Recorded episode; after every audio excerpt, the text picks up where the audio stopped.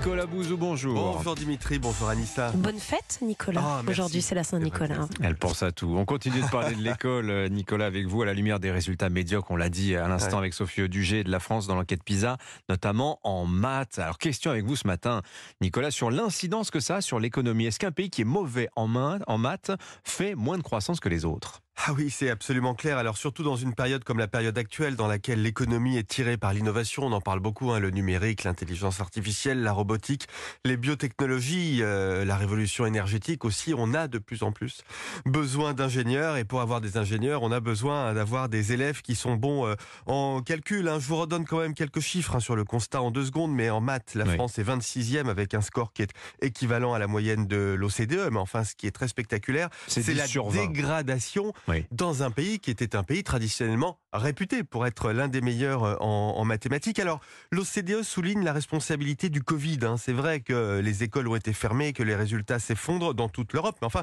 la pandémie suffit pas à expliquer euh, les résultats de la France, puisque notre pays a fermé moins de classes que les autres pendant cette période. On aurait dû, euh, notamment en maths, hein, regagner des places dans le classement. Bah, ça n'a pas été le cas. Donc la dégradation française va au-delà de la question du Covid. Bon, le constat est clair. Ouais. Les conséquences économiques en Bah, pratique. écoutez, il y a deux niveaux d'analyse hein, pour les jeunes et pour le pays. Concernant les jeunes, la dégradation du niveau en maths et en français les appauvrit. C'est clair, hein, une étude américaine a montré que un tiers des écarts de rémunération vient des différences de niveau d'éducation. Une éducation en baisse, ce sont des salaires plus bas.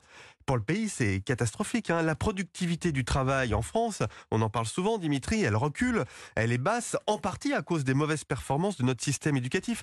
L'économiste Xavier Jaravel explique que cette perte de productivité nous coûte 140 milliards de revenus annuels par an. Ça représente 65 milliards de recettes fiscales, plus de 20 ISF. Vous Alors, voyez?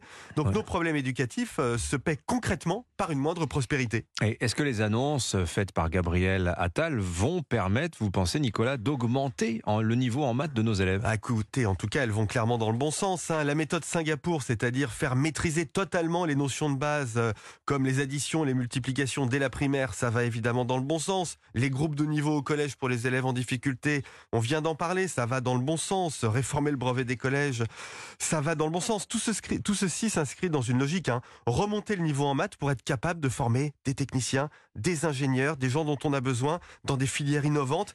L'éducation, c'est une question économique, mais c'est aussi une question de souveraineté. Signature européen, Nicolas Bouzou. Merci Nicolas. À demain.